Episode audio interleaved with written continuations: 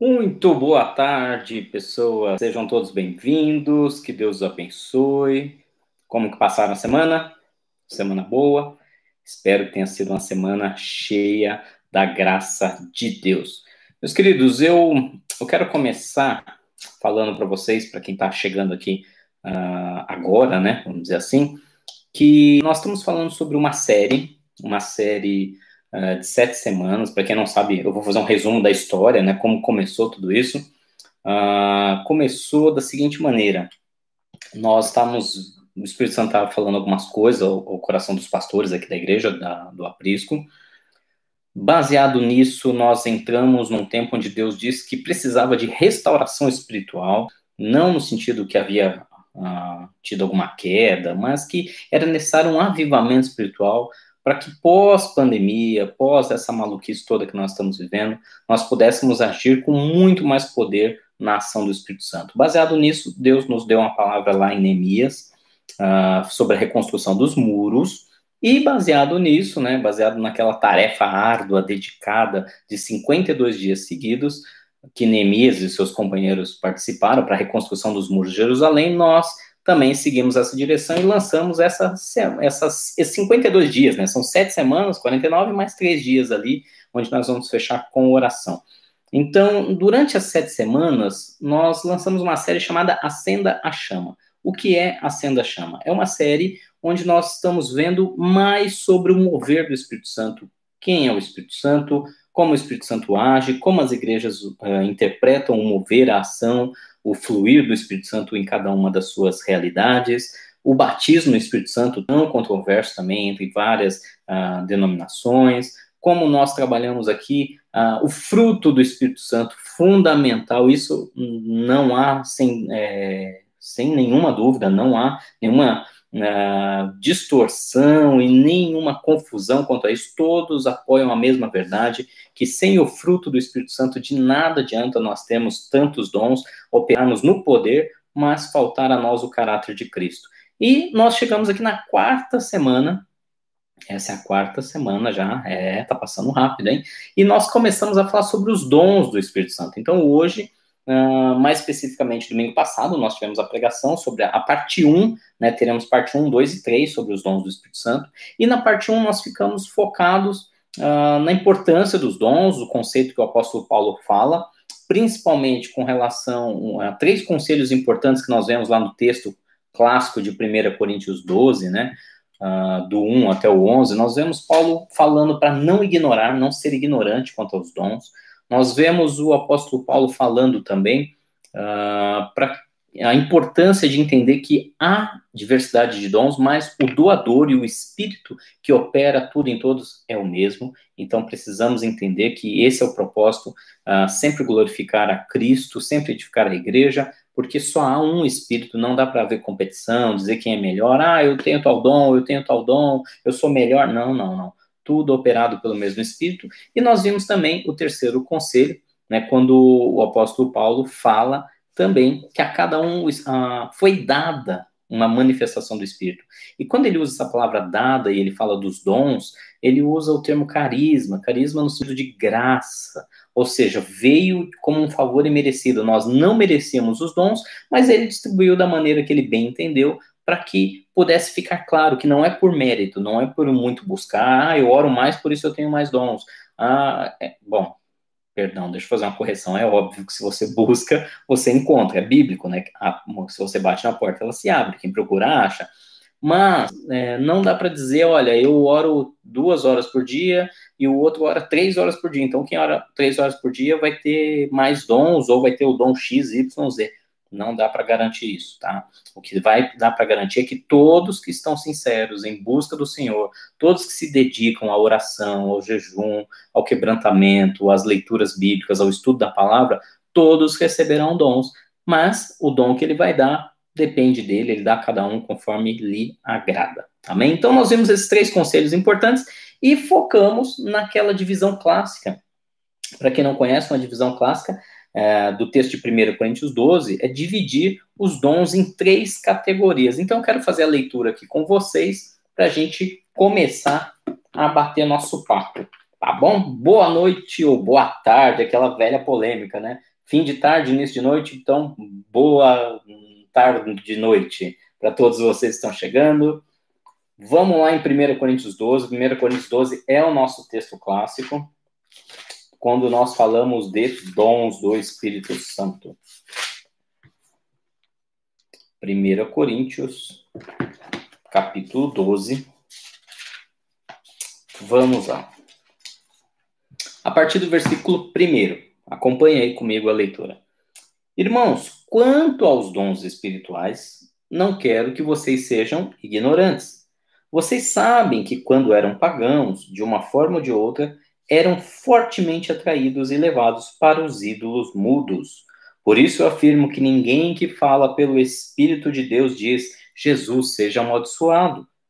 E ninguém pode dizer Jesus é Senhor, se, a não ser pelo Espírito Santo. Há diferentes tipos de dons, versículo 4, mas o Espírito é o mesmo. Há diferentes tipos de ministérios, mas o Senhor é o mesmo. Há diferentes formas de atuação, mas é o mesmo Deus quem efetua tudo em todos. Versículo 7. A cada um, porém, é dada a manifestação do Espírito visando ao bem comum. Pelo Espírito, a um é dada a palavra de sabedoria, a outro, pelo mesmo Espírito, a palavra de conhecimento, a outro, fé, pelo mesmo Espírito, a outro, dons de curar, pelo único Espírito. A outro, poder para operar milagres. A outro, profecia. A outro, discernimento de espíritos. A outro, variedade de línguas. E ainda a outro, interpretação de línguas. Todas essas coisas, porém, são realizadas pelo mesmo e único Espírito, e ele as distribui individualmente a cada um como quer. Amém? Então, boa tarde para quem está chegando agora também lembrando que a gente está aqui no meio dessa série, dessas sete semanas sobre acender a chama, e eu acredito que hoje é uma das lives que muitos estavam aguardando, começar a falar de dons, muita, muita uh, confusão, muita falta de entendimento, uh, se, se está relacionada quando a gente fala com sobre os dons espirituais. Então, tem muita gente que fala, inventa dom que não existe. Ah, eu tenho dom disso. Aí eu fico olhando e falo, Jesus, mas isso não está na Bíblia. De onde a pessoa tirou esse dom? Né? Então, tem coisas. Ah, mas o Espírito Santo é criativo. Eu já ouvi isso de um, de um pastor. O Espírito Santo é criativo, ele pode inventar um dom novo. Olha, poder pode. Deus é Deus, ele faz o que ele bem entender. Mas nós partimos do princípio que se ele nos deixou as escrituras, ah, como, como um dos meios de, de conversar, de se revelar até nós, ele, ele vai nos dar exemplos claros para que a gente também tenha um pouco mais de base, um pouco mais de segurança em atuar naquilo que o Espírito Santo está falando. Amém? Então, lembrando que hoje nós estamos aí, nós subdividimos, é, essa é a subdivisão clássica dos dons. Uh, são nove dons citados aqui em 1 Coríntios 12, e dentro desses nove dons, nós dividimos em três categorias. Quais são essas categorias que todo mundo, né? Você vai encontrar isso em todo livro que fala sobre o dom do Espírito Santo. Então você tem os três dons de revelação. O que, que é um dom de revelação? São dons pelos quais Deus se revela ou Deus revela algo que está acontecendo. Deus traz ao conhecimento humano algo que nós não poderíamos saber a não ser que Deus nos revelasse. Tá? Então são dons de revelação. Então quais são eles? Nós vamos conversar hoje bastante sobre eles palavra de sabedoria, o dom da palavra de sabedoria, o dom da palavra de conhecimento e o dom de discernimento de espíritos. Esses três dons estão relacionados aos dons de revelação, tá? Uh, tem outros seis, quais são? Mais três dons dentro da categoria dons de poder. Quais são os dons de poder? Que Paulo cita aqui em 1 Coríntios 12. O dom da fé, o dom de curar e o dom de operar milagres. Também tem distinção entre eles. E por último, nós vamos ver daqui duas semanas os três dons vocais ou três dons da fala, né? Que são a profecia, a variedade de línguas ou línguas estranhas, língua dos anjos, né? Como alguns dizem, a língua de mistério e interpretação, dom de interpretação de línguas. Então, esses três dons relacionados à, à, à vocalização, à fala, eles também fazem parte dessa lista. Então hoje nós vamos nos ater, pessoal, a esses três primeiros dons, que são os dons de revelação, uh, como eles acontecem, como se manifestam, quais são, por que acontece, será que eu tenho esse dom, será que eu não tenho esse dom, por, como que eu descubro, pra, pra, né, como que eu busco e sei que eu tenho esse dom, que eu estou operando nele. Então, a primeira coisa que a gente precisa entender como os dons de revelação se manifestam a nós. Isso gera muita confusão, muita confusão.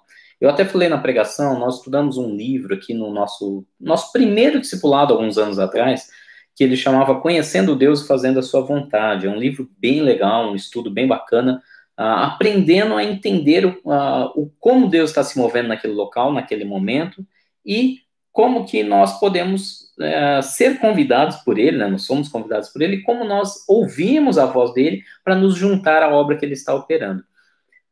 Esse livro é bem bacana porque ele traz um bom resumo sobre como Deus fala e como os dons de revelação, inclusive, vão se manifestar a nós. Então, por exemplo, como que Deus fala com uma pessoa? É muito legal, né? Qual, qual cristão, né? Qual crente nunca viu um, um irmão em Cristo dizendo, olha, Deus falou tal coisa comigo? Eu lembro, gente, no começo da minha conversão, quando chegava alguém e falava, olha, Deus me falou tal coisa. Sabe o que vinha na minha cabeça?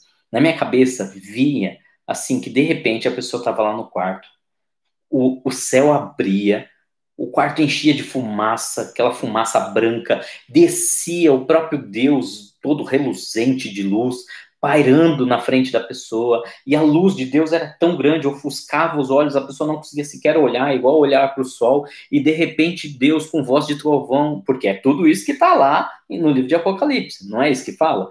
Né, que, que quando João teve uma visão do Senhor, como é que foi? Não foi assim? As vestes reluzentes, os pés como latão polido, a voz de muitas águas, ele não conseguia sequer ver a face. Então, eu imaginava isso quando alguém falava, olha, Deus falou comigo, eu pensava, para eu falar com alguém, eu vou até lá ou eu ligo para a pessoa. Como Deus não deve usar celular, WhatsApp, mídias sociais, ele deve ir pessoalmente. E aí eu ficava nisso. Cara, mas Deus nunca apareceu para mim, nunca me falou nada. Então, existem muitas maneiras para a gente começar a entender os dons de revelação, muitas maneiras como Deus fala para a gente. Né? Deus pode falar através da escritura, através da palavra. Muitas vezes você está passando um momento, Deus vai lá e fala com você através das escrituras. É a maneira mais simples e mais óbvia e mais fácil de ouvir Deus é lendo a palavra dele. Deus pode falar com você num sonho. Deus pode falar com você num sonho, um sonho. Você sonha e quando você acorda, você se recorda do sonho e aquele sonho faz um, tem um significado, tem um sentido para você.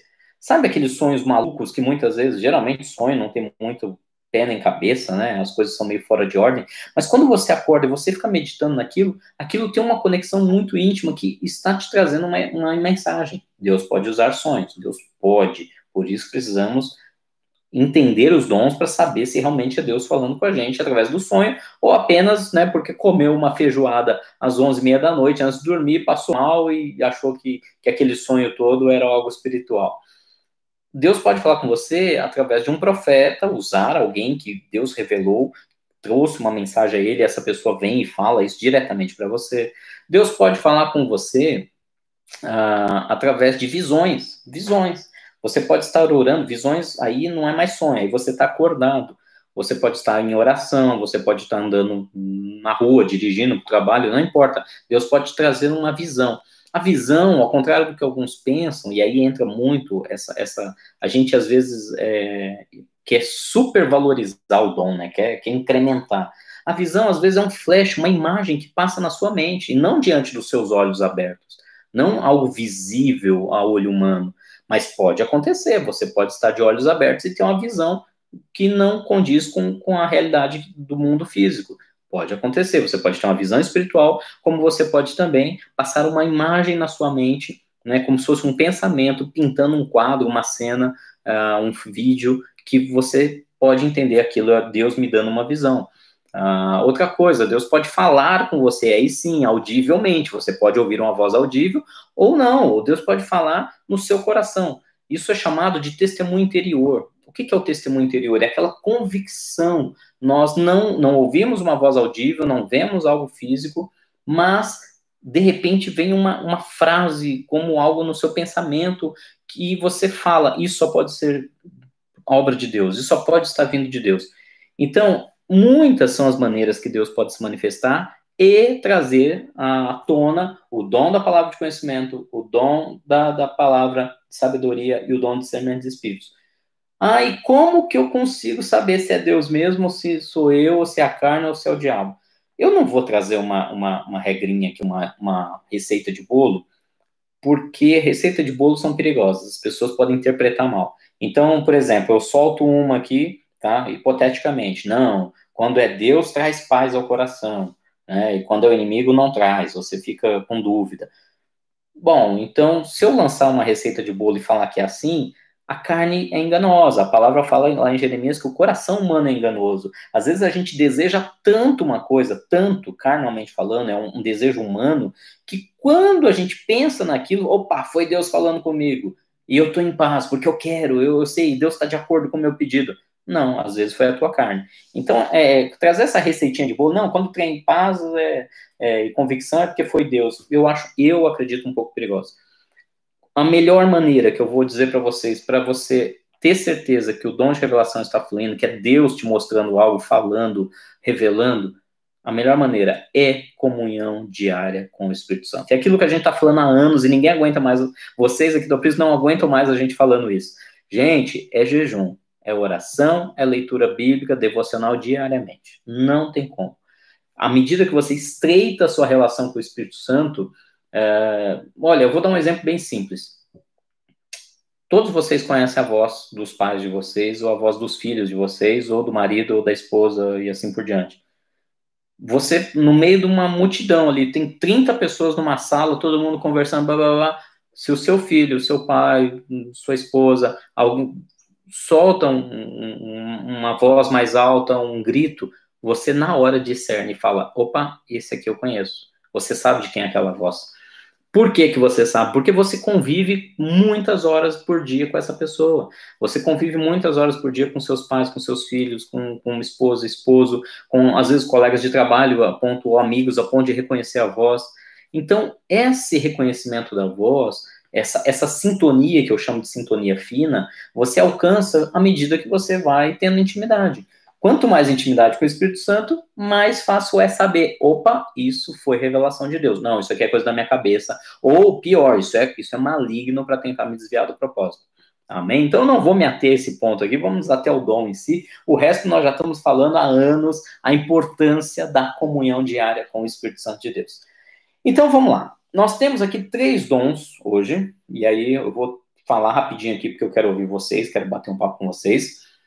O primeiro deles é a palavra de conhecimento. Note um detalhe, gente. Não é dom de conhecimento. Ah, eu tenho um dom de conhecimento, pastor. Olha, eu conheço muito, eu olho, sei a Bíblia inteira de cor. Meu irmão, olha, você pode ter sido agraciado com Deus com uma memória fantástica, mas porque dom de conhecimento não existe. Existe o dom da palavra de conhecimento. Oh, mas espera aí, pastor, isso é semântica. Qual é a diferença? É brutal. Não existe dom de conhecimento, porque se alguém tem dom de conhecimento, essa pessoa eu tenho uma, conhece mais do que todo mundo, né? Lembra o seguinte: Deus conhece todas as coisas. Deus é onisciente. Amém? Uma vez que ele é onisciente, ele traz como dom da palavra de conhecimento pequenas nuances, flashes do que está acontecendo para aqueles que têm o dom, de tal maneira que essa pessoa use o dom, saiba aquilo que Deus quer que ela saiba naquele momento, naquele instante, para aquela região, para aquela situação, para aquelas pessoas, para abençoar aquelas vidas, para edificar a igreja, para glorificar a Cristo, de maneira específica. Vou dar um exemplo. Conhecimento, conhecimento, você adquire com estudo, não tem jeito. Não tem jeito. Ah, eu quero conhecer a Bíblia toda. O que, que eu faço? Eu tenho que ler a Bíblia e reler e reler. Eu tenho que ler ela, pelo menos aí uma na vida, né, o pessoal fala que seria legal você ler a Bíblia inteira toda em um ano. É, eu, particularmente, mas aí é, tá, isso aqui é minha opinião pessoal. É, eu já fiz isso, já li ela inteira em um ano, uh, já li ela inteira em um ano na, na versão revista e corrigida e na versão revista e atualizada. Quando eu comecei a utilizar a NVI, eu parei de fazer aquele sistema de, ah, vou ler em um ano. Por quê? Porque eu percebia que eu não conseguia meditar o suficiente nos textos. Eu conheço muita coisa, mas eu não conseguia aprofundar. Então, isso é questão minha, particular, pessoal. Se você expande né, para dois, três anos esse período de leitura, você vai ver que você tem mais tempo de mastigando tudo aquilo. Mas nada contra quem faz plano de um ano, eu já fiz bastante, eu acho válido, é legal para quem nunca leu a Bíblia inteira, faça um plano de um ano que vai ser bem legal. E depois começa a estudar, tá? Então eu quero ter conhecimento das escrituras, quero ter conhecimento espiritual. Aqui, ó. Não tem jeito, é queimar pestana. Não tem outra maneira. Não, Deus não vai derramar um dom, assim, ó, buf, pronto, entrou tudo na minha cabeça por osmose, né? Por osmose. Eu vou enfiar aqui a palavra e tá entrando e agora eu sei tudo. Não, isso não existe. Esse dom não existe. Existe o dom da palavra de conhecimento. O que é o dom da palavra de conhecimento? É simples assim. Algo que eu não poderia saber através de estudo, de informação alheia, algo que ninguém me contou, algo que eu não vi mas Deus me revelou. Para quê? Qual a importância disso? Para que de alguma maneira Cristo seja glorificado, alguém seja abençoado, a igreja seja, seja edificada. Né? E aí nós vamos para alguns textos, né? Por exemplo, a gente tem ali uh, Pedro, esse texto até gera um, pouco, gera um pouco de polêmica, né? Pedro com Ananias e Safira, né? Isso está lá no livro de Atos 5, do 1 ao 4. Ah, quando um homem chamado Ananias, né, junto com a sua mulher, eles venderam a propriedade, prometeram entregar 100% da, da renda da venda dessa propriedade para os apóstolos, para financiar a obra do reino de Deus, mas no último momento Ananias falou, pensou, falou, poxa, é muito dinheiro, eu vou reter uma parte aqui para mim, uh, e vou falar para o Pedro que, que, esse, que o que eu estou entregando é o 100%, né? Alguns falam, puxa, Deus foi muito muito duro, né, com Ananias, porque ele morreu, gente, né? Deus fulminou ele.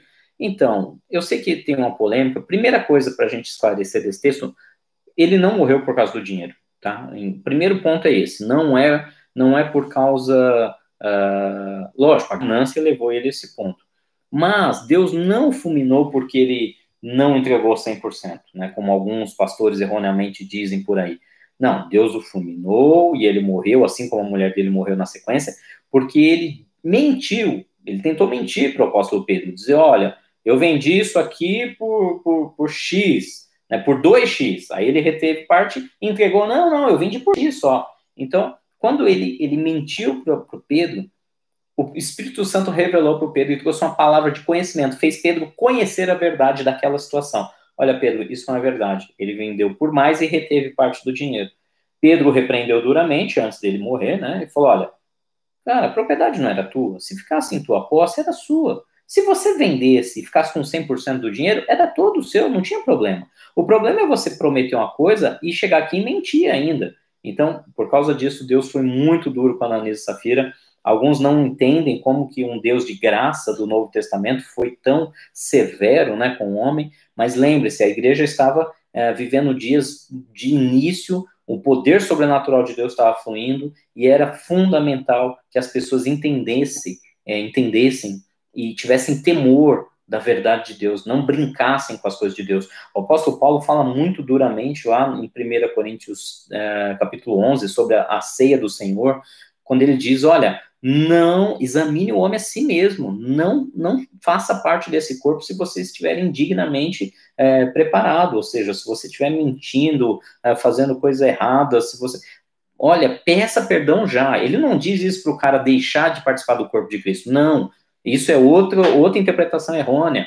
O que ele está dizendo é, falando agora de ceia, arrependa-se já. Você tem que fazer parte do corpo de Cristo, você tem que fazer parte da ceia, mas não faça de maneira desleixada, porque Deus exige um comprometimento. Então, corre, pede perdão, se arrepende e venha fazer parte do corpo, venha fazer parte da mesa do Senhor.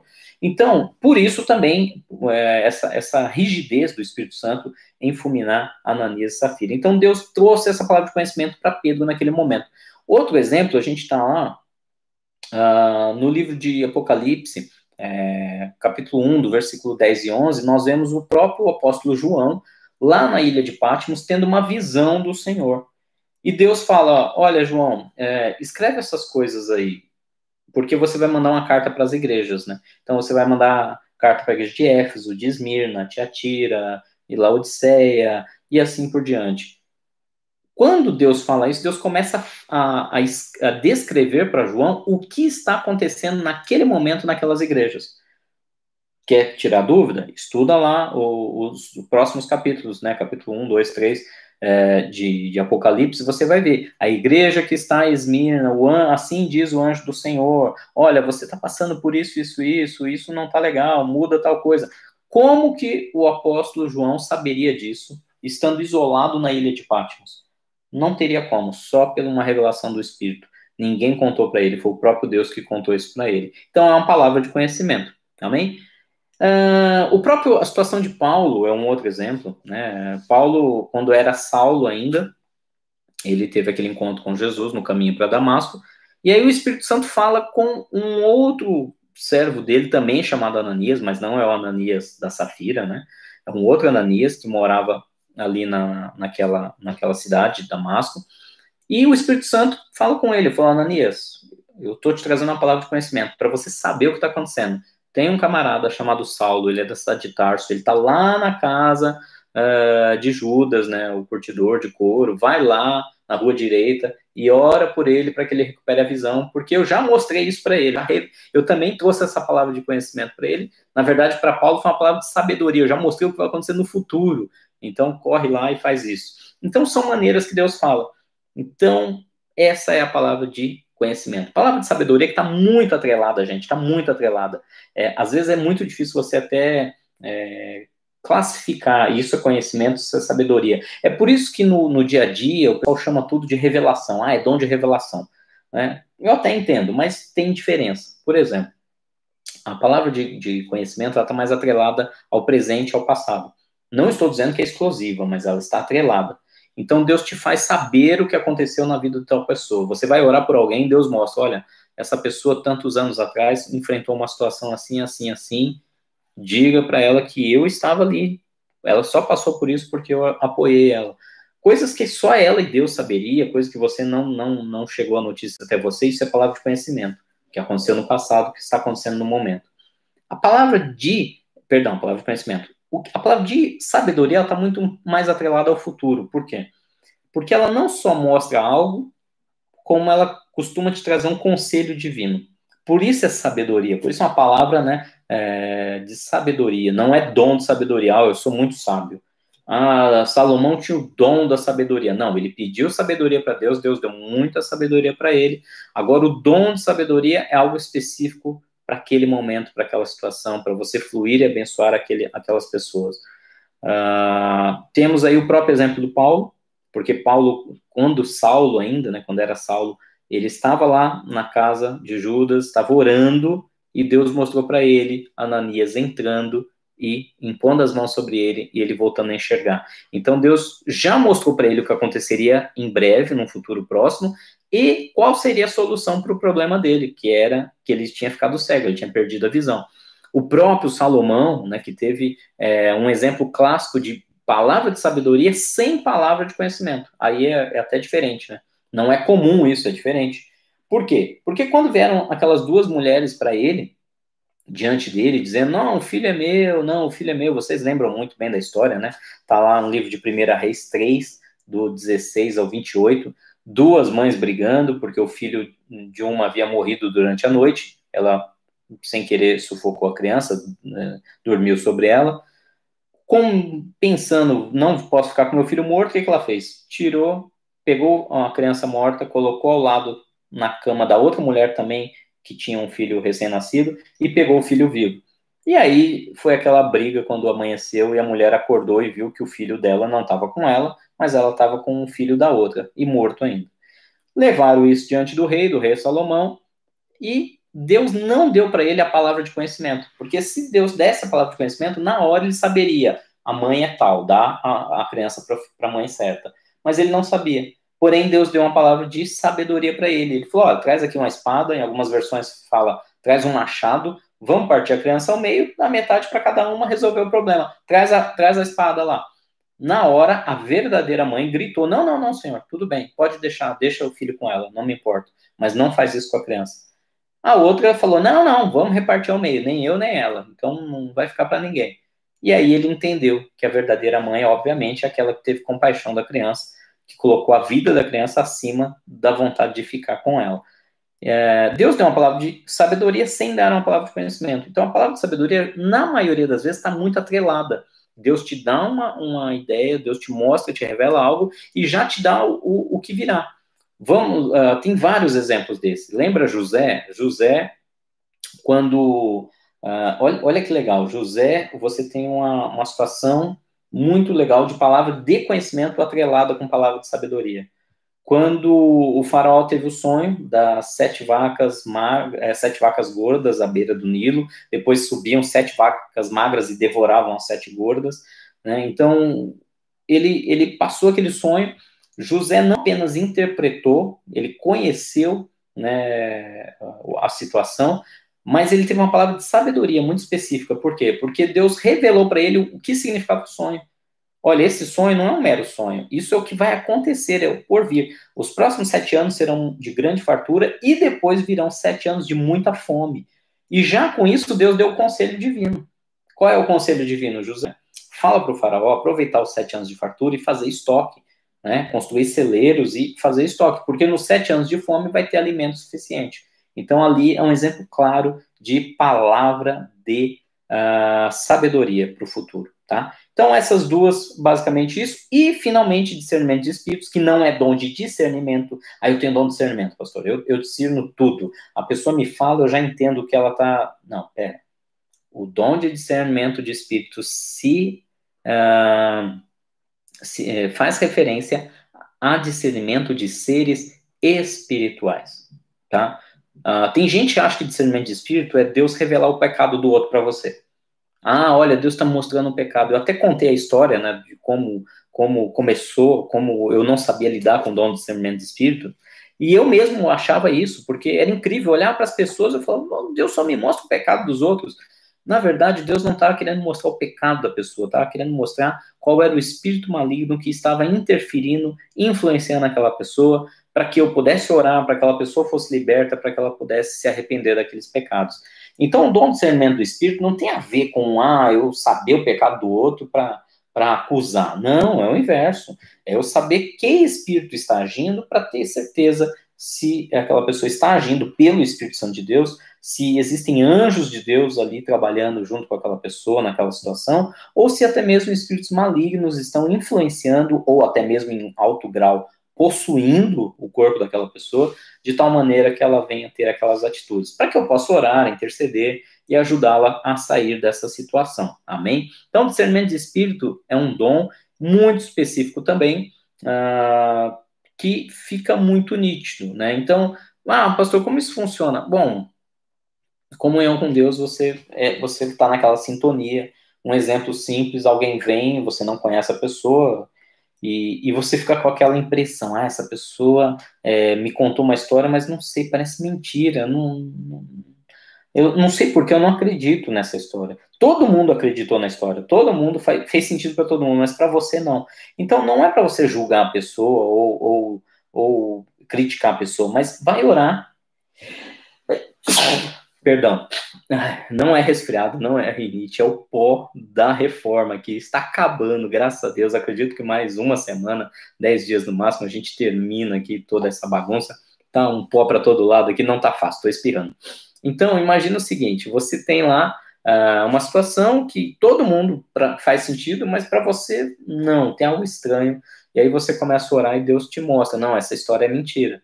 Então, pode haver sim é, literalmente um, um, demônio influenciando aquela pessoa para que ela minta, para que ela tente manter uma boa aparência, para que ela tente agradar, para que ela tente ganhar as pessoas por alguma circunstância. E, gente, esse dom de discernimento de espírito é fantástico, ele é fantástico, ele, ele é muito. Ele te livra de cada fria que você não tem ideia. Né? Então, é, é se você está atuando no dom, está fluindo no dom, Deus vai livrar não só você, mas todos aqueles que, que estão sob a, influência do dom que Deus está te usando para abençoar essas vidas, para elas não caírem em furada, para elas não tomarem caminhos errados, para elas não abraçarem. É, eu vi gente casando Obrigado, gente. Eu já vi gente casando né, com outro por causa de profecia, é, e mesmo a pessoa tendo o dom do ser espírito, percebendo que putz, tem alguma coisa errada, não, mas Deus falou, Deus prometeu, então ah, eu vou acreditar no profeta e vou casar com aquele ali, vou casar com aquela ali, mas o discernimento espírito não estava errado, a pessoa estava sob uma influência maligna gigante. Povo de Deus, eu já falei muito, estou espirrando aqui por causa do pó, eu acho que agora é com vocês. Agora é com vocês. Que bom o Edinho está por aqui também. Mais um para me ajudar a esclarecer dúvidas, além dele da pastora Vanessa. Então, vamos lá, manda, manda para cá experiências, dúvidas, questionamentos, hum, situações. A Paulinha tá falando da profetada. Profetada, Paulinha, isso é um perigo, cara. Nós vamos falar sobre o dom específico de profecia, mas a profetada, geralmente, ela nasce uh, com uma pessoa que interpreta mal. Às vezes, ela até tem o dom de uh, palavra de conhecimento, palavra de sabedoria, discernimento espírita, ela até tem os dons chamados dons de revelação, mas ela interpreta mal a situação e, e aí ela solta uma. Deixa eu contar uma engraçada sobre o profetado enquanto vocês vão pensando nas perguntas. Certa vez nós estávamos pastoreando lá na igreja de, de, da cidade de, de Pirapora, uh, e, e foi um, um, tempo muito bacana, um tempo de avamento que Deus trouxe também, uh, várias igrejas envolvidas, a gente, vários pastores de várias denominações indo orar juntos, uh, nos montes, pelas madrugadas, tendo comunhão, trocando ideias. Foi um tempo muito gostoso. E, e, e, nesse tempo surgiu ali um conselho de pastores e eu acabei apoiando né, aquele conselho e, me colocaram lá como vice-presidente do conselho. Não deu três meses, o presidente do conselho foi transferido, a, a denominação dele transferiu para o Mato Grosso do Sul, se eu não me engano. Mato Grosso, Mato Grosso do Sul, não me recordo agora. E aí eu assumi o conselho e fiquei como presidente do conselho de pastores. Nessa história, eu tinha uma agenda muito intensa, muito intensa. Eu tinha que ir em tudo quanto era consagração de pastores de igrejas, festas de aniversário, círculos de oração, festa não sei do que. Uh, e, olha, eram quatro, cinco cultos por semana, não estou de brincadeira. Né, da, da Assembleia de Deus do Belém, Madureira, Igreja Batista, Quadrangular, Presbiteriano, de tudo. Então eu estava presente em quase todos os eventos de tudo quanto era igreja da cidade. E aí uma vez eu estava numa vigília com várias igrejas presentes e tinha um rapaz da nossa igreja, uh, solteiro, solteiro, nunca havia casado, né? Ainda não havia casado, um, cerca de uns 19 anos, mas ele, ele, ele, ele tinha uma aparência de um pouco mais velho. Ele tinha 19 anos, mas ele aparentava uma pessoa assim, uns 30 ele estava meio acabado, coitado, né? Então, honestamente falando, ele teve um tempo que ele viveu na rua, né? Ele viveu um tempo como morador de rua, então isso, é, essas más condições é, é, acabaram influenciando na aparência dele. Ele ficou bastante envelhecido, né? Para os 19 anos dele, 19, 20, ele parecia ter 30. Aí veio uma irmã, né? Rodando, veio num manto, veio rodopiando, parou em frente a ele, pôs a mão na cabeça e falou: né, e começou a profetizar, entregar um recado de Deus, dizendo que a esposa dele ia voltar para ele, né, que a mulher dele tinha largado ele, mas que era para ele perdoar ela, que ela estava voltando e que junto ia trazer o filho, que saiu de casa, que ela saiu e levou o filho junto. Eu fiquei olhando aquilo, gente, eu fiquei em pânico. A cara do rapaz olhando para mim desesperado, tipo, fala alguma coisa. E eu, e eu, eu travei, eu travei, eu simplesmente travei. Eu falei, o que, que eu vou falar para essa irmã? É, vou falar para ela, irmã, você está doido, o cara nunca casou, ele é solteiro, não tem mulher, não tem filho. De onde você está tirando isso? E, mas aí eu, eu esperei ela entregar o recado, né? Porque até, até porque tava muita gente olhando, né? Na hora que um profeta levanta e rodopia, todo mundo fica olhando, prestando atenção para onde ele vai. Eu não quis constranger ela. E aí, depois que ela saiu, cheguei, né? É, de canto, assim, né? Irmã, posso te falar uma coisa? Então, é, tem um problema, né? O rapaz ali, ele, ele nunca casou, ele é solteiro, ele, é, ele não tem a idade que está pensando, ele, ele é super jovem. Rapaz, pensa, não é brava. A mulher ficou brava comigo. E você tá me dizendo que Deus não falou comigo? Eu falei, meu irmão, não sei o que você tá entendendo. Eu só tô te explicando para você trabalhar melhor essa conexão aí com o Espírito Santo, porque o rapaz ali é solteirão, ele não é, tem esposa nem filho, não. né? Então, eu sei que a mulher entrou na carne, cara, ficou brava, começou a falar um monte para mim, dizendo que ela era missionária ungida, que tinha recebia direto do trono, que se Deus falou era verdade. Eu falei, ah, então tá bom, né? Então, vou falar o quê? Talvez ele tá mentindo para mim, vai ver, ele tem 30 anos e é casado e tem filho, eu não sei, né? Mas foi uma situação delicada e, e ela não, não arredou o pé, não, ela manteve a pose ali, né? Por que, que isso muitas vezes acontece, gente? Acontece por aquilo que eu falei. A questão é, uh, às vezes a pessoa tem um dom, não estou dizendo que não tem um dom, mas ela interpreta errado, por quê? Porque o caráter, o fruto do espírito que a gente viu semana passada não está trabalhado.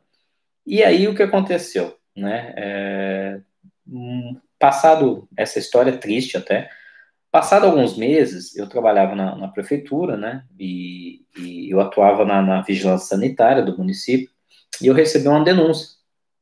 Briga de vizinho, por causa de esgoto e tal.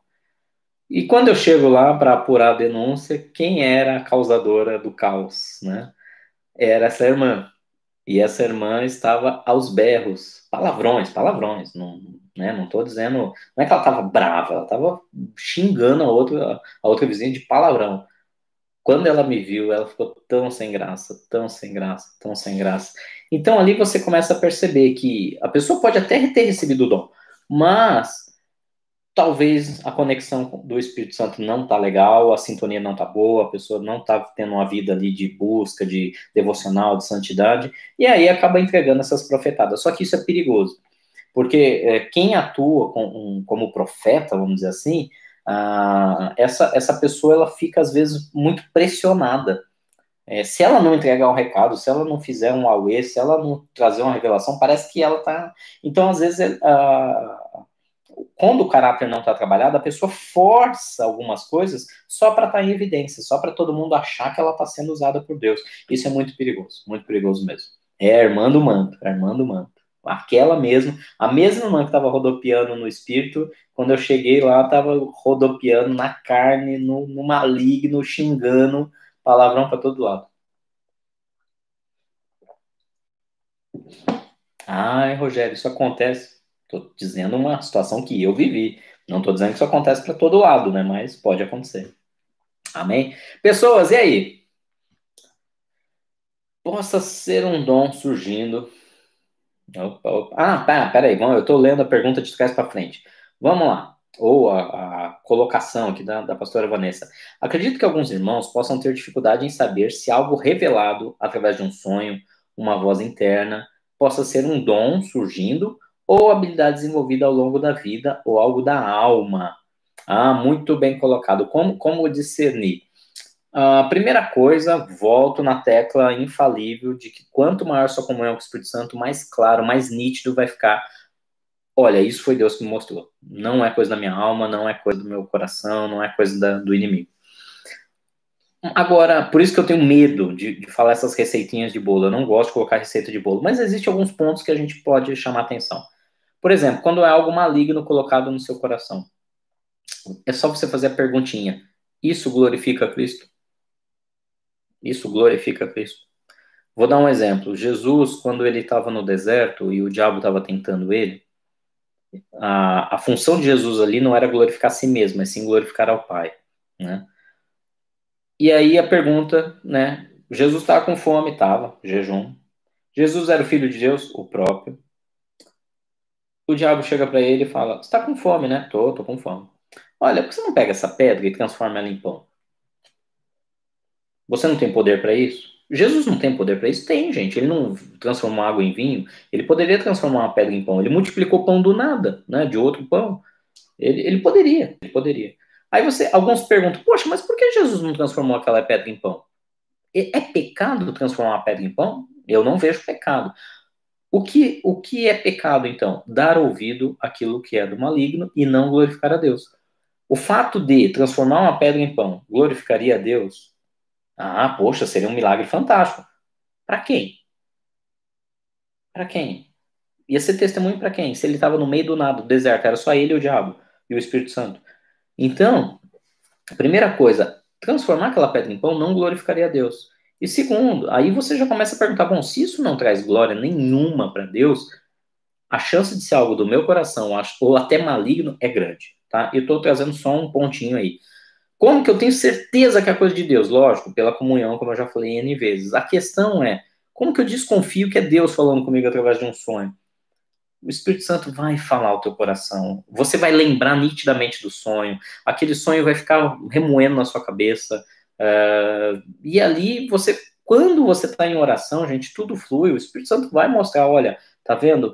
Sabe por que esse sonho? Sabe por que uma vaca gorda de repente é, é, é devorada por uma vaca magra? sete vacas gordas, sete vacas magras. De onde veio um sonho bizarro desse? Como que, que José teve uma interpretação tão linda?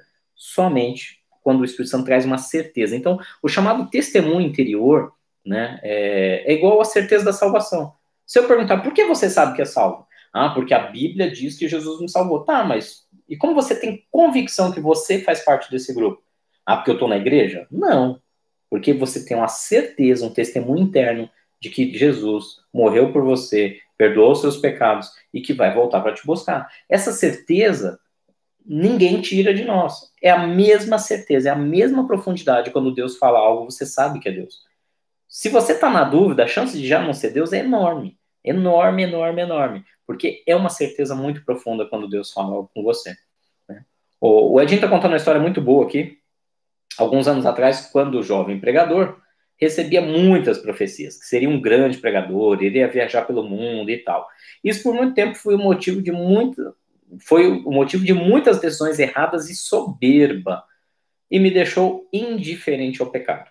Temos que tomar cuidado também, porque o inimigo pode se desviar do ter desviado do foco. Aconteceu com Saul. Muito bem colocado, Edinho. Saul, que era lindo, que era o cara dentro de Israel, né, recebeu toda aquela profecia, toda aquela promessa. É, tem um pregador, eu não vou citar o nome, é, conheci ele pessoalmente, é, tive com ele pessoalmente por duas vezes, e muito famoso na, na, nas igrejas pentecostais, como é, está sempre em congressos, tal, tal. E, e ele tem uma pregação muito famosa que espalhou na internet, que é quem tem promessa de Deus não morre. Né? Esse é o título da, da pregação. Quem tem promessa de Deus não morre. Gente, isso não é bíblico, tá? Isso não é bíblico. O Edinho bem colocou. Saul tinha promessa de Deus e não se cumpriu. Uh, Moisés tinha uma promessa de Deus que se cumpriu para os outros, para ele não. Né? Uh, e assim vai, a lista é longa. Então, quem tem promessa de Deus perde a promessa sim. Sim, se a gente deixar orgulho, vaidade, soberba, se a gente ficar perdendo foco, foca no nosso conhecimento, na nossa sabedoria, na nossa habilidade de falar em público, na nossa habilidade de enxergar o texto bíblico, onde os detalhes que outros não veem. E aí a gente traz isso e, e sempre é exaltado, sempre é glorificado, sempre é, é atraído por esses holofotes. Isso é um perigo. Gente tem muita razão. Aconteceu com Saul, pode acontecer com qualquer um de nós. E não só como pregadores, mas é, no fluir de qualquer dom. Gente, os músicos, e principalmente o, o, os vocalistas, os ministros com as melhores vozes, eles são muito atacados. Se eles não vigiarem muito nessa área é, da, da, humildade, da mansidão, da simplicidade, é, da glória apenas para Cristo, lembra, Deus não divide a glória dele com ninguém. Se de alguma maneira a gente está levando um pouquinho de glória, já está errado, já estamos fora do foco. Então tomem muito cuidado com isso mesmo. Ó, a Vanessa está dizendo, algumas vezes que eu tive dúvida em relação a alguma visão ou sonho dado por Deus, orei ao Senhor pedindo confirmação e ele sempre me deu a confirmação, na palavra ou na pregação, ou usando alguém. Outra maneira é perguntando para a pessoa, alvo da visão, se aquilo procede, né? Procedia. Exatamente. Então, tive um sonho, será que é Deus? Bom, tá martelando na minha cabeça. Eu vou orar e perguntar para ele tive uma visão. Será que é Deus? Será que é coisa da minha cabeça? Será que é do diabo? Vou perguntar para Deus. Ele vai me trazer esclarecimento. E aí Deus confirma, gente. Deus confirma na Bíblia, Deus confirma no pregador, Deus confirma trazendo o profeta, Deus confirma trazendo o testemunho interior. Tudo isso é importante. Tudo isso Deus confirma. A, a verdade é que é por isso que muito cristão tem receio quando fala, quando o assunto é dons. É por isso que muito cristão é, e Paulo fala, não sejam ignorantes, mas tem muito cristão que prefere ser ignorante quando o assunto é dom, não quer conhecer. Por quê?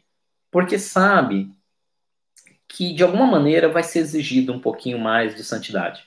Porque sabe que, que um pouquinho, de alguma maneira, vai ser exigido um pouco mais de comunhão estreita com Deus. Porque fluir no dom na carne é horrível. Você vai fazer besteira para chuchu, você vai machucar você mesmo, vai machucar outras pessoas, uh, vai prejudicar o corpo de Cristo, qual você faz parte. Então, não tem como você receber dons e ficar atuando de maneira uh, infantil. Você precisa crescer um pouco mais. Então, tem muita gente que evita buscar os dons porque sabe que o preço vai ser exigido. Quanto mais é dado, mais é requerido, né? Então, precisa mesmo. Outra, outra maneira outra maneira simples, né, que a pastora Vanessa colocando e que faz muito sentido, é, tem, por exemplo, Deus te dá o dom aí de conhecimento, na palavra de conhecimento. Aí, beleza, você tem a palavra de conhecimento, você olha para alguém, Deus te revela, olha, aquela pessoa está passando por isso, isso, isso. Aí existem duas maneiras, grosseiramente, tá? Você tem três caminhos, vai, bem grosseiramente. Ignorar, ah, isso é coisa da minha cabeça. O segundo caminho é o caminho Penteca Mega Blaster. Você dá uma rodopiada, dá uma batida de palma, bate o pé e chega para a pessoa: Eis que o Senhor te diz, ou eis que te digo, ou coisa do gênero. O Senhor me revela isso, isso, isso, isso, isso, isso, isso, isso. Essa é a ser. Lógico que eu estou fazendo aqui toda uma característica, mas essa é a segunda via. E aí a pessoa vira, como foi a irmãzinha do manto, né? Ela fez isso. E aí eu virei para ela e falei: hum, não, não foi Deus, não. E aí fica chato, né? Fica muito chato. E aí a terceira via. A terceira via é a mais simples, mais fácil, que não envergonha, não constrange. Até para que se você está começando a fluir no dom, é fantástico, porque você começa a pegar mais confiança, mais segurança. E não tem nada de errado nisso. Chega na pessoa, ô irmão, paz, tudo bom? Ah, como tá? E aí, fim de semana? Ah, tá, legal, igreja, família. Deixa, deixa eu perguntar uma coisa, né?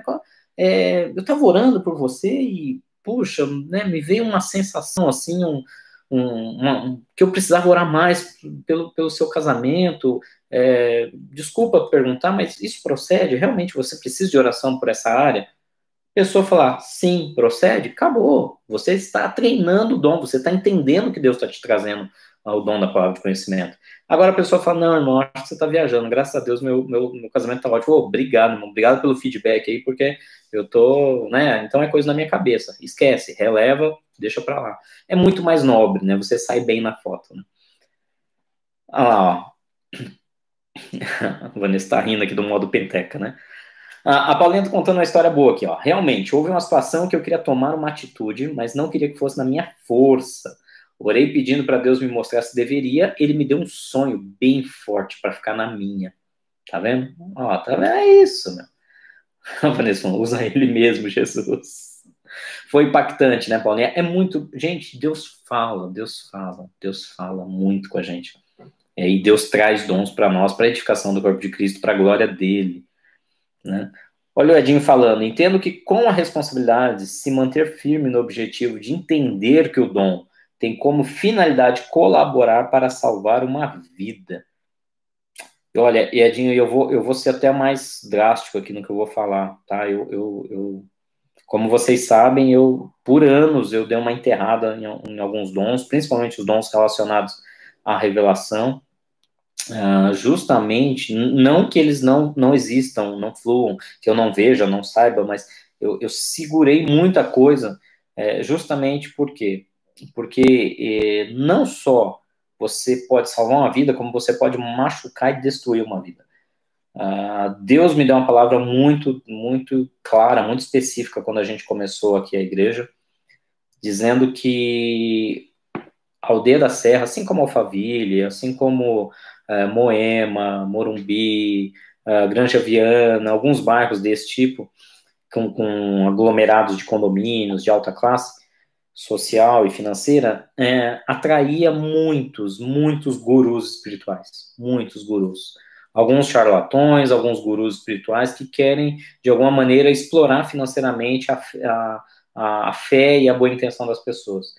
E Deus me deixou muito claro, falou, olha, já passaram muitos por aqui, machucou, me machucaram muitas pessoas, então segura, segura, porque não é hora, é, vão, vão confundir você com mais um daqueles que querem explorar as pessoas aqui. Então, segura aí, principalmente sobre os dons relacionados à revelação. Então, realmente, o dom ele pode ajudar a salvar uma vida, como pode ajudar a destruir também uma família ou coisa parecida, né? Ó, a Vanessa tá falando, tem gente que pede os dons de revelação, mas são muito fofoqueiros, destrói a igreja. Gente, isso é verdade. Olha que colocação fantástica, fantástica da, da, da Vanessa. Imagina o seguinte: eu estou orando, Deus me traz uma palavra de conhecimento ou um discernimento de espírito sobre uma situação, um espírito maligno que está atuando na vida de alguém. Vamos pegar um exemplo hipotético, tá? Hipotético, tá, gente? Hum, isso não aconteceu aqui. Talvez tenha acontecido anos atrás, hoje já não aconteceu mais, graças a Deus. Imagina que chega uma irmã na igreja, não importa, solteira, casada, nova, velha, e aí Deus te mostra, puxa, tem um, um, espírito maligno que leva essa, essa mulher a a querer seduzir os homens. E aí eu não gosto de usar é, a terminologia que vem da Umbanda, eu já fiquei quase 20 anos na Umbanda, então eu, Rogério, sou contrário a ficar dizendo, ah, espírito de pombagira, espírito de tranca-rua, espírito de Zé Pilintra, é, esses são os termos usados lá na outra matriz religiosa, onde esses nomes são exaltados e enaltecidos. Eu não quero nem saber o nome, a Bíblia Uh, se se, se esse, essas religiões dão esses nomes, uh, eu, como cristão, eu vou na Bíblia. E a Bíblia não existe espírito de pombagira, não existe espírito de, de, de, de bebedice ou de, é, de. O que vai falar é, perdão, bebedice, sim, não glutonaria sim, mas não vai falar de Zé. Então, o que, que a Bíblia fala? A Bíblia fala de sensualidade, de adultério, de lascívia, de fornicação. Então, demônios que atuam nessas áreas. Vamos supor que você chega uma irmã na igreja e você identifica pelo discernimento de espírito que existe um demônio atuando né, nessa área do adultério, da, da sedução. Tá bom. O que, que você faz? Né?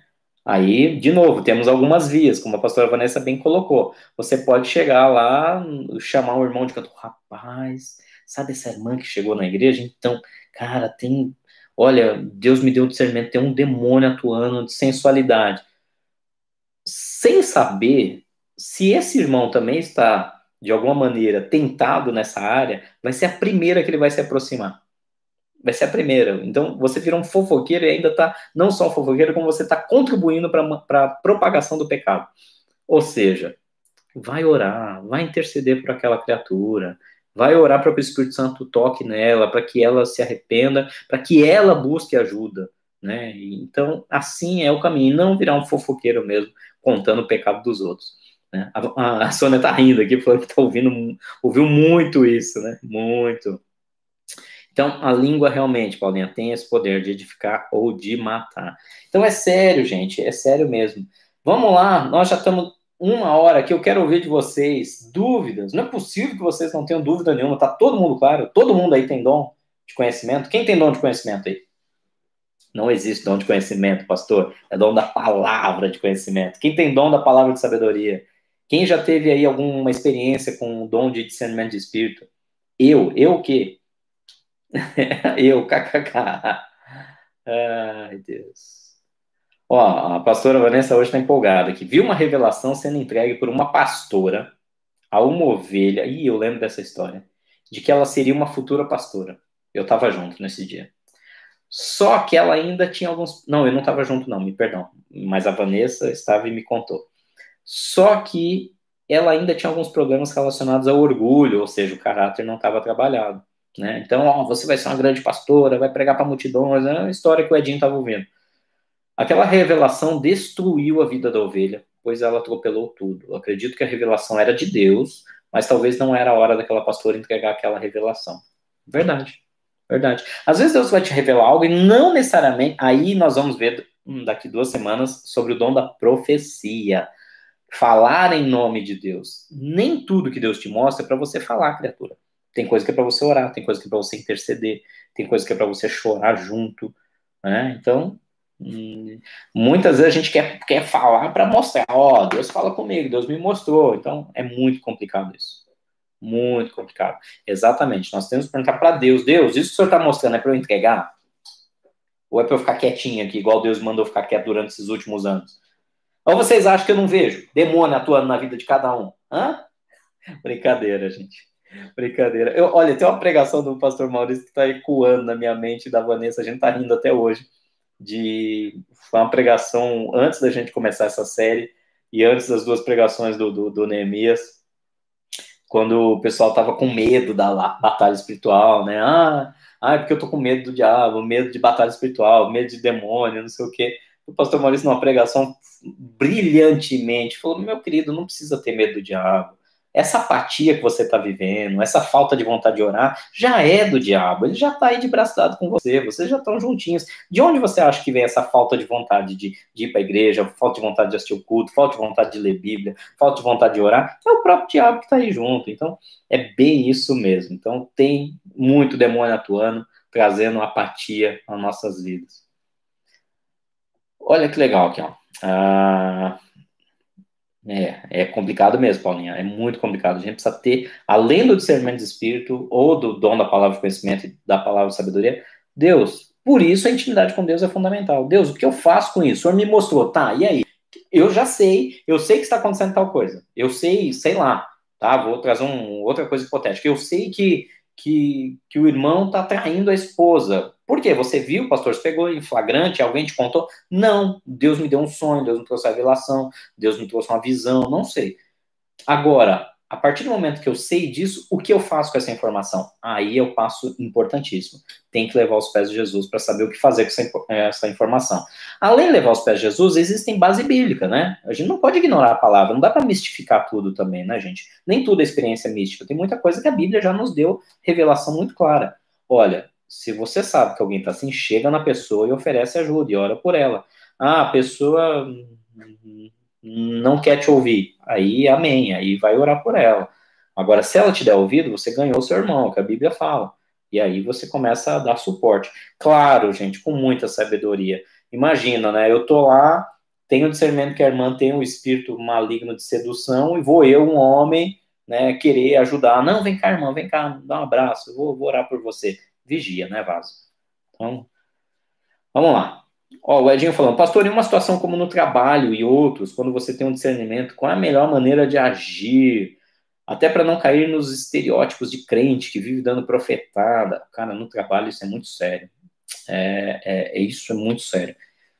É, eu passei uma situação muito complicada alguns poucos anos atrás. Uh, existia um, um um espírito muito, muito maligno numa pessoa que, que, que, que chefiava, né, me chefiava no trabalho. E eu pensava, e aí? Né? Tinha dia, não vou mentir para vocês, tinha dia que dava vontade de, de, olhar bem no fundo do olho, bem no centro do olho, e falar: te repreendo em nome de Jesus, sai dela, sai dessa vida agora, né? e ver a pessoa caindo ali. Mas é, é muito sério, é muito complicado muito complicado, muito complicado, porque no trabalho a gente, a gente tem que aprender a definir as coisas dentro de casa, dentro da igreja, dentro da família. Por exemplo, na igreja, e essa é a cultura que nós queremos construir, todos têm que ter liberdade para fluir no dom e poder trazer, olha, eu tive uma visão, eu tive uma revelação, eu tive uma palavra de conhecimento, para que isso venha edificar a igreja. Agora, nem sempre dentro da sua casa, dentro da sua família, especialmente se a sua família não é cristã, não não está ali convertida ao Senhor, ou no trabalho, a gente precisa ter muita sabedoria. Em outras palavras, a gente chega, oferece ajuda, olha, e se fizermos assim, tal, pode ser tal coisa, mas tem, a gente tem que lembrar nossos papéis dentro do, do, da empresa, dentro do trabalho, dentro do negócio. Imagina, você tem um negócio próprio, e, e, Deus te dá uma direção, te dá uma visão, claro, olha, vá na contramão. Tem um, tem um testemunho muito, muito bacana do Pedro, e eu tenho certeza que ele não se importa de eu falar, porque não é nada é, confidencial, um texto muito, muito legal. Ele estava passando um momento muito difícil na, na empresa, e, e numa palavra, inclusive, sobre Neemias, Deus falou tão forte ao coração dele, Deus trouxe uma revelação tão específica para ele, que ele chegou na empresa no dia seguinte e começou a colocar aquilo em prática. Só que é, a vantagem do Pedro é que ele é o dono, né? E como ele era o dono do, do, do negócio dele, mesmo os familiares que trabalham com ele, mesmo alguns funcionários, falando o cara ficou doido, né? Ele tinha o poder, que a gente chama o poder da caneta, né? Ele falou: ó, é ordem, vai ser assim a partir de agora e acabou. só que o que Deus mandou ele fazer foi completamente na contramão da lógica, da lógica é, de mercado, de marketing, de tudo. Ele foi na contramão. Deus mandou ele fazer algo muito específico, ele fez. Todo mundo falou, ele tá doido, tá doido, agora que vai quebrar de vez. E aquela direção que Deus deu, né, inclusive trazendo, confirmando isso através de um consultor, né, um consultor empresarial, arrancou eles do buraco. Não só aquilo, mas várias coisas né, aconteceram e, e, graças a Deus a, a empresa é, voltou a crescer, voltou a fluir de novo. Então, às vezes Deus nos dá uma direção. Quando nós temos esse poder de imposição, é uma coisa, né? Agora, e se eu sou um funcionário? Aí, aí tem que ser com carinho, orando, pedindo graça, dando sugestão. E nunca no crentei, gente. Esse é meu conselho. Nunca, olha, Deus me mostrou. Relaxa. Se o teu, se o teu, se o teu patrão, o teu sócio não é cristão, sai fora do ex que te digo. Vai no, olha, o que, que você acha? Eu estive pensando, veio uma ideia, não precisa dizer de quem veio a ideia, não precisa dizer que foi Deus. Veio uma ideia na minha mente, o que, você pensa sobre isso? Ah, não, não quero, não tem acordo. Ah, então tá bom, beleza, acabou. É complicado, é muito complicado. A gente tem que tomar cuidado de como, como influenciar as pessoas. É uma arte, influenciar as pessoas pelo espírito é uma arte. Tem que ser pelo Espírito, nem por força, nem por violência, mas pelo meu Espírito, diz o Senhor. Ah. Lembra de uma visão que Deus nos deu, Vanessa falando, né? De um bebê que o inimigo, uh, que o inimigo queria ser ceifado, queria que fosse ceifado. Imagina se a gente tivesse falado para os pais, o inimigo caiu por terra e os pais nem ficaram sabendo. Gente, olha, eu tinha esquecido dessa. É, que doido, né? Deus nos deu uma visão de um bebê recém-nascido, né, muitos anos atrás aí, é, falecendo. Imagina se a gente fala isso para os pais, né? Os pais iam entrar em pânico. O que a gente fez? Nós buscamos a Deus, entendemos a Deus, entendemos de Deus, da parte de Deus, que aquilo, uh, aquela visão não era para que se cumprisse, mas era o plano do inimigo e não o plano de Deus, e que era para a gente orar. Oramos, intercedemos, o inimigo caiu por terra, como a Vanessa bem falou, fecha a porta do quarto e repreende o cão. É assim mesmo.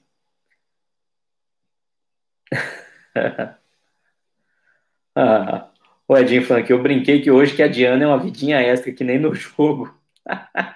Cada uma, esse povo. Uma vida adicional. Olha lá, a Paulinha falando, já aconteceu comigo uma situação, vi um vídeo explicando a atuação de demônios em várias áreas e veio ao meu coração, manda para tal pessoa. Fui e mandei sem pensar. Meu, a pessoa falou tantas uau, tantas palavras ruins para mim, ficou super ofendida, que não queria saber dessas coisas, que não era evangélico e tal. E depois de um tempo, várias coisas foram reveladas, pecados ocultos, etc. Tá vendo? É, Paulinha, eu falo, cara, ainda mais se for para não cristão. Cara, olha, eu, eu, eu, vou rasgar o verbo com vocês aqui. Se você uh, admoestar, admoestar é diferente de exortar. Admoestar é você uh, aconselhar em amor. Se você admoestar um cristão já não é fácil, porque muitos não ouvem. Vocês pensam que pastor não sofre? Às vezes eu tento admoestar, tem ovelha que é, que é, que é, que é, não, é rebelde, ou pior, tem ovelha que é bode. Você chega em amor para admoestar, fala em amor, meu irmão, minha irmã, vamos por aqui, tal, tal, tal. E olha, não vai. Se com cristão, com crente dentro da igreja, não é fácil você trazer uma palavra de conhecimento de revelação, principalmente quando é para correção, né? Imagina para um familiar, para um amigo, um colega, alguém que não é cristão. Gente, a gente tem que ter muita sabedoria. Muita sabedoria mesmo. A gente tem que ir pelas beiradas, ganhando a, confiança, entrando no assunto, deixando a pessoa falar, porque senão a gente pode perder mesmo. Né?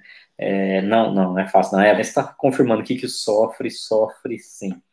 Então, não é fácil. Porque, assim, palavra de revelação do eu estou vendo uma chave. Não, gente, essa é clássica. Olha, Deus tá, eu estou vendo uma chave. Eu estou vendo uma caneta na sua mão. Deus está mostrando uma cadeira, você sentado numa cadeira. Cara, isso aí abre interpretação para tudo, para trabalho, para ministério, para prosperidade, é tudo, né? É, palavra de benção palavra de benção, entregar a palavra de benção, todo mundo quer entregar. E receber palavra de que, olha, eu vejo Deus te exaltando, você sendo engrandecido, eu vejo Deus honrando, eu vejo Deus te trazendo, eu vejo Deus fazendo na tua vida. Todo mundo quer receber palavra de benção. Agora, e aí, quando Deus te traz uma palavra de conhecimento, como a de Ananias e Safira, né? Imagina que dureza, cara. Eu, eu duvido que Pedro ficou feliz em, em, viver aquele momento. Gente, não tem nenhum cristão que fique alegre. Ó, oh, que legal, Deus fulminou o cara. Não. É, aquilo foi para gerar temor na igreja. Imagina o temor. Eu, eu fico imaginando o frio na barriga de Pedro. Olha, quem mandou você mentir para o Espírito Santo? Né? Deve ter sido algo muito difícil. Então, entregar, entregar palavra de conhecimento, palavra de sabedoria. Palavra de sabedoria, então, nem se fala, porque de todos os dons, ele é o mais preditivo. É o que mais trabalha com o futuro, é o que mais fala, olha, vai acontecer tal coisa. E se você for por esse caminho? Tem gente que não vai te ouvir. Né? O cara quer ouvir que Deus vai prosperar ele. Olha, Deus vai te prosperar, você vai ser muito rico. Oh, todo mundo quer ouvir essa palavra.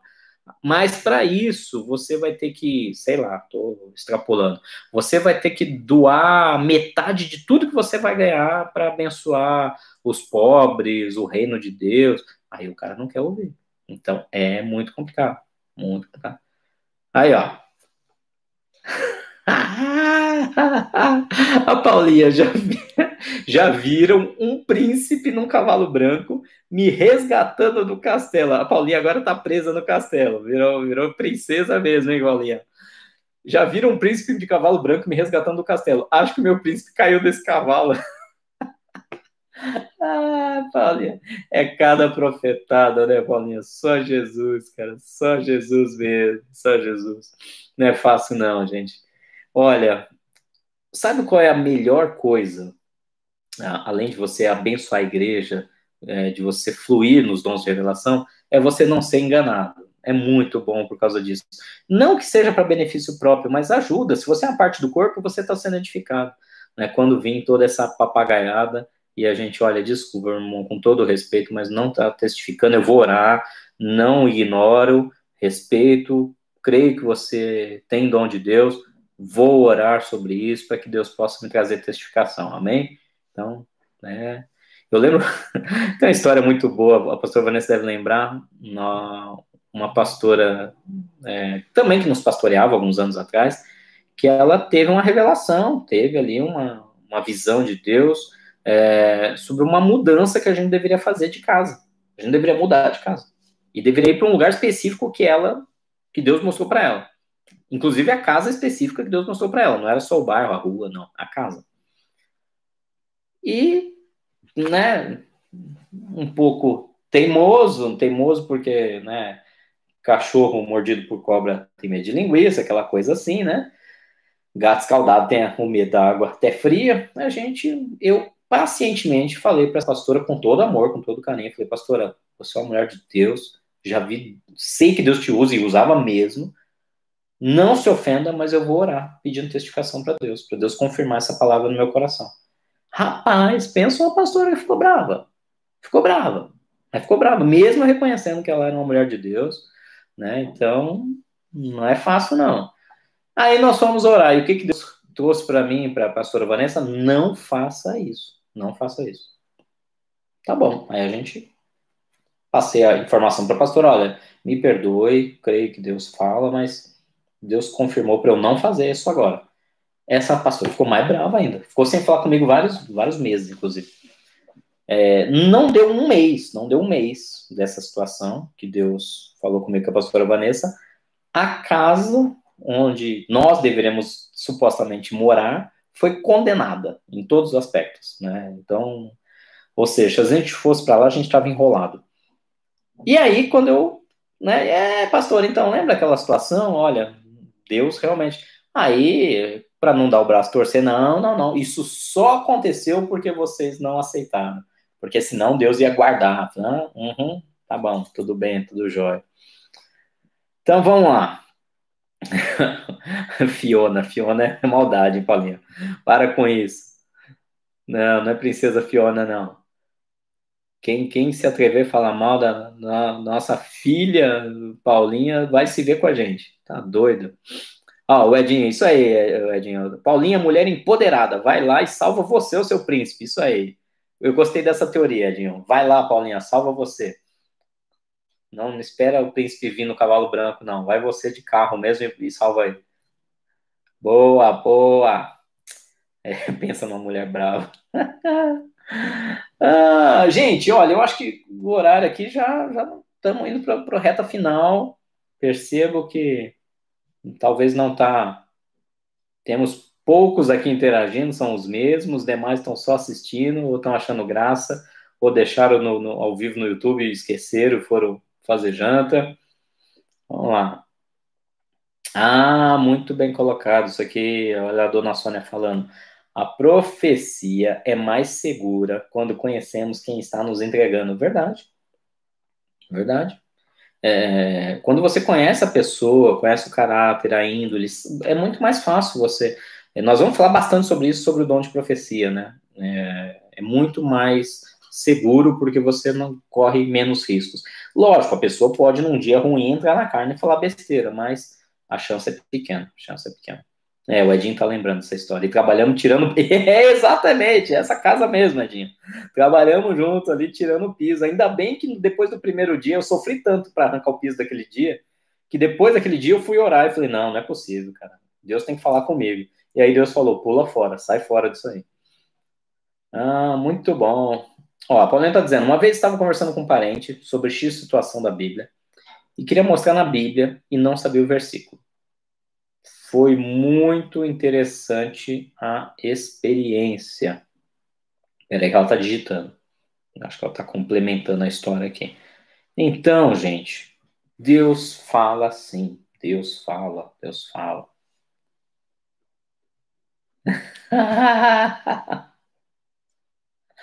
muito bom, muito bom. Ah, Deus mostra, Deus mostra até isso, gente. Deus mostra até isso. Ah, agora que eu vi o que Deus, a Vanessa está falando aqui, Paulinha é nossa filha. Para casar com ela tem que ter os nove dons. Aleluia! Você está dificultando a vida da Paulinha, sim, Vanessa? Pelo amor de Deus, hein? Ó, oh, que que é isso, meu? Se a pessoa, se o camarada para casar com a Paulinha ter, tiver que ter os nove dons, meu, vai com calma. Às vezes, olha, eu, eu vou, eu vou, eu vou além, tá? É, eu, eu vou discordar da pastora Vanessa. Camarada, para casar com a Paulinha, não precisa ter nenhum dom. Ele só precisa ter o fruto do Espírito. Né? Pelo amor de Deus, porque ninguém merece um marido que não seja manso, que não seja amoroso, que não seja paciente, que não seja benigno. Né? Então, tendo o fruto do Espírito Santo já tá bom. O dom é de resto. Isso aí Deus vai dando. Amém, Paulinha? Ela pulou. é, também contestifique em nós, dona Sônia. Isso faz muita diferença também. É isso aí, Jesus está escolhendo. Não, se tiver dom é lucro, mas o fruto do Espírito é mais importante, pelo menos na minha visão. Eu estou tentando acompanhar o chat aqui, lendo o que está acontecendo aqui, mas virou uma bagunça na minha cabeça. Gente, o velhinho não enxerga mais. Eu preciso de um óculos para perto agora. Eu estou perto da lente aqui. Tá... Ah, tá melhorando. Povo, é isso aí. Falando sobre dom. Dúvidas? honestamente, dúvida, alguma dúvida sobre dom da palavra do conhecimento, palavra de sabedoria ou de discernimento de espírito? E aí, já viu um demônio? Peraí. Peraí. A profecia é mais segura quando conhecemos quem está nos entregando ou quando testifica em nós. KKK. Muito bom, muito bom, nossa, né? Isso aí mesmo.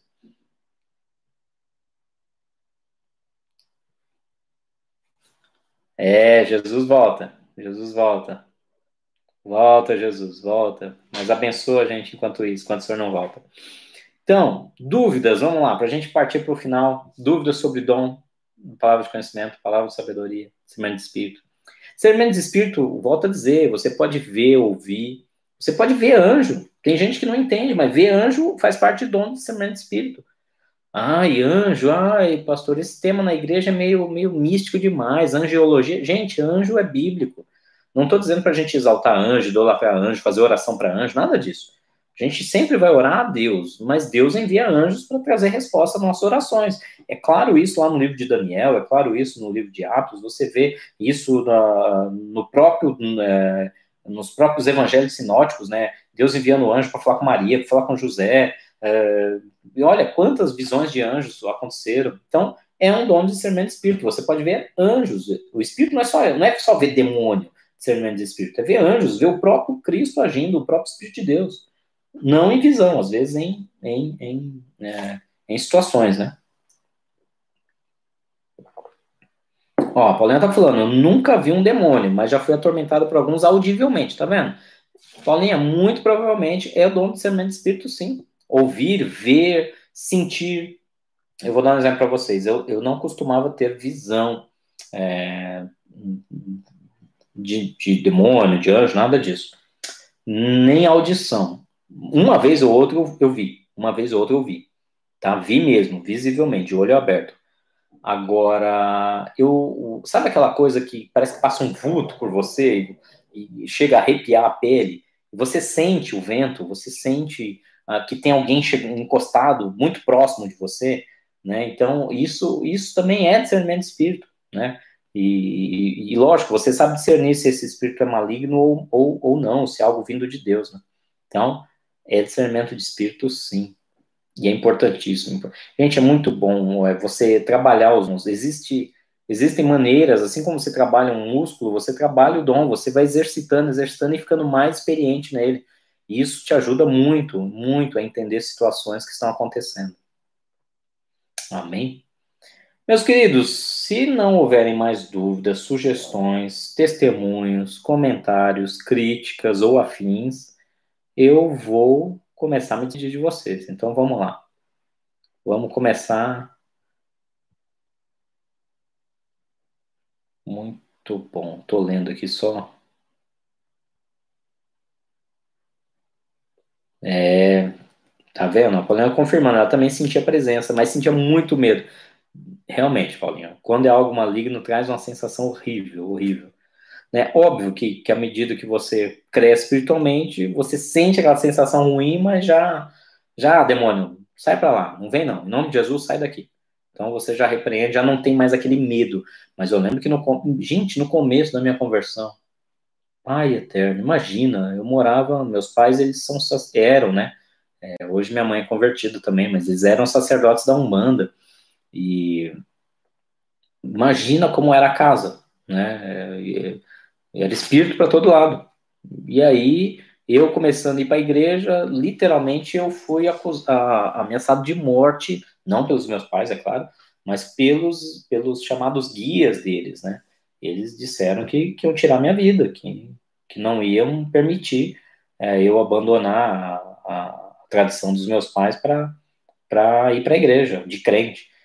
E, e, era um inferno dormir em casa, literalmente. Um inferno, porque toda noite eu tô dormindo, tinha demônio dentro do meu quarto. Toda noite, toda noite.